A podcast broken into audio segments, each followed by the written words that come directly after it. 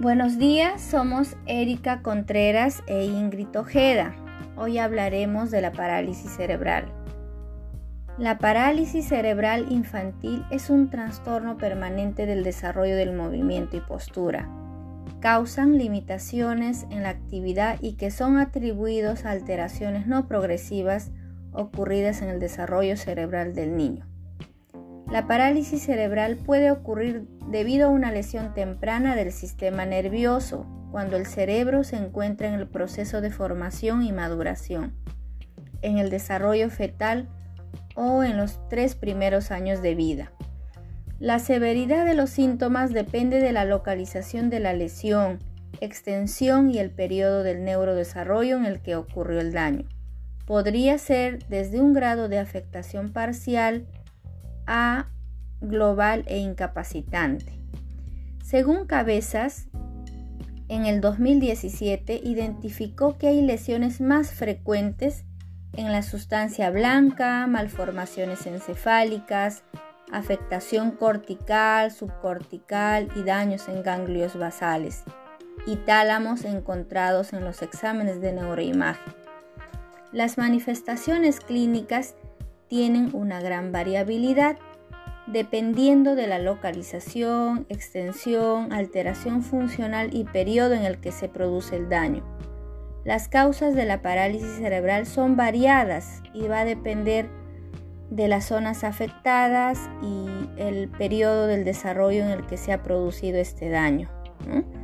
Durante la etapa prenatal, las posibles causas podrían ser eh, las alteraciones genéticas, la administración de teratógenos, retraso del crecimiento intrauterino, malformaciones del feto.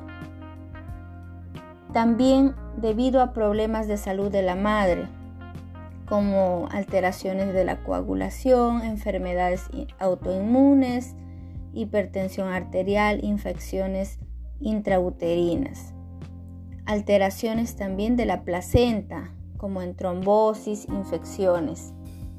Durante la etapa perinatal mm, podría ser debido a una asfixia neonatal, prematuridad, bajo peso, infecciones del sistema nervioso central, encefalopatías, hemorragias, traumatismos.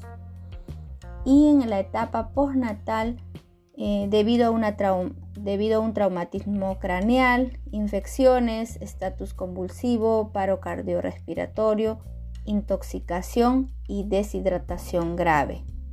Ahora continuamos con Ingrid. Perfecto, Erika. Continuando con la parálisis cerebral, su clasificación. La parálisis cerebral se clasifica según el nivel de funcionamiento en las actividades de la vida diaria. Es leve cuando no tiene limitación, moderada con algunas limitaciones y severa con mayor limitación.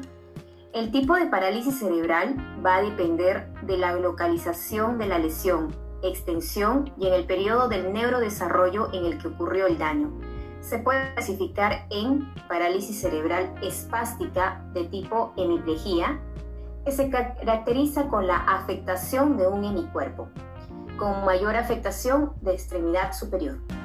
Otro, la parálisis cerebral espástica tipo diplegia, que se caracteriza por una afectación de extremidades inferiores. La parálisis cerebral espástica tipo tetraplegia, que viene a ser una espasticidad generalizada. La parálisis cerebral disinética se caracteriza por posturas o movimientos anormales, trastornos del lenguaje y en la deglución. Y por último, la parálisis cerebral atáxica, que se caracteriza por la hipotonía, ataxia e incoordinación.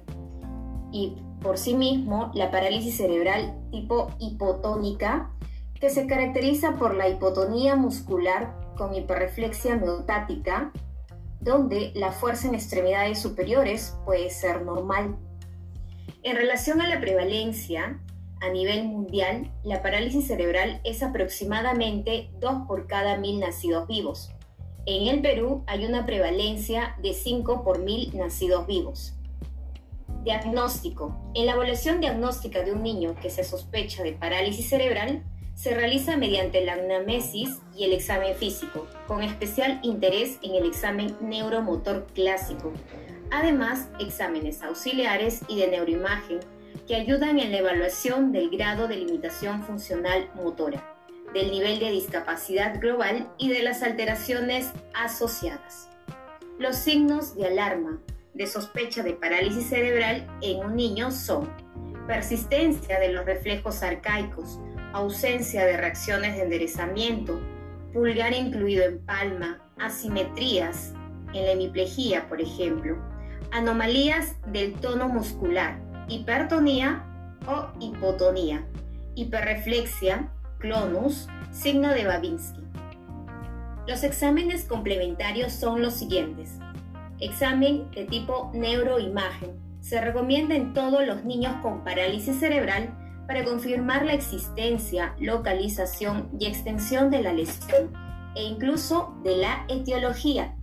Electroencefalograma es un medio de diagnóstico útil en la evaluación funcional de los pacientes con parálisis cerebral. Otros exámenes para descartar trastornos sensoriales asociados, como la revisión oftalmológica, evaluación de la audición y radiografías. Pronóstico.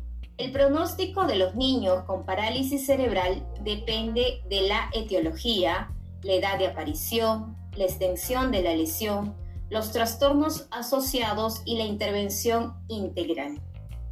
Es importante la detención temprana de los niños con parálisis cerebral por el personal de salud y es indispensable pues para iniciar el tratamiento oportuno y mejorar la función neurológica, mejorar las funciones motoras, cognitivas, reducir problemas emocionales y conductuales, es decir, mejorar la calidad de vida del niño y su familia.